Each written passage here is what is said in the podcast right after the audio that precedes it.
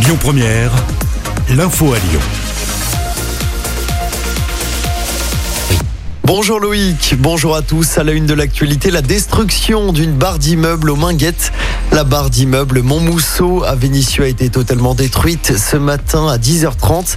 Elle comptait 197 logements. Cette opération symbolise le lancement de la deuxième phase de renouvellement urbain des quartiers des Minguettes. Vous pouvez retrouver la vidéo de cette destruction sur notre page Facebook. Dernier jour avant la fermeture des établissements scolaires à Lyon. À partir de ce soir, les écoles et les crèches seront fermées dans toute la France jusqu'au 26 avril. Ce sera quatre semaines pour les collèges et les lycées. Et la semaine prochaine, c'est cours à distance pour tout le monde.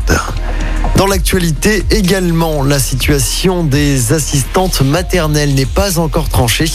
Matignon avait d'abord annoncé qu'elle ne pourrait plus garder les enfants pendant trois semaines. Les assistantes maternelles seront donc fixées tout à l'heure. Et puis notez que par ailleurs, les nounous à domicile peuvent, elles, continuer à travailler normalement. À Lyon, pour éviter les rassemblements festifs, la préfecture prend des mesures.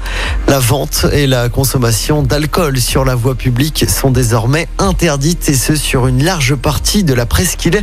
Même chose dans tous les parcs de la métropole. De midi à 19h, cet arrêté est valable jusqu'au 2 mai prochain.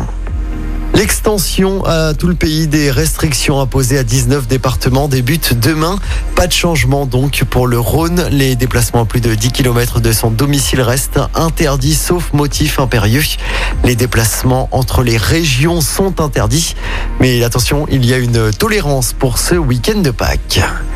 L'actualité, c'est également la disparition hier soir d'une icône de la disco. Patrick Juvet est décédé. Son corps a été retrouvé dans un appartement du côté de Barcelone. Les causes de son décès restent inconnues. Le chanteur D'où sont les femmes avait 70 ans. On passe au sport en basket. L'Asvel qui joue encore en Coupe d'Europe ce soir. Déplacement sur le parquet du Zénith Saint-Pétersbourg.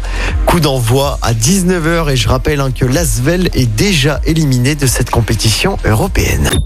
Écoutez votre radio Lyon Première en direct sur l'application Lyon Première, lyonpremière.fr et bien sûr à Lyon sur 90.2 FM et en DAB+.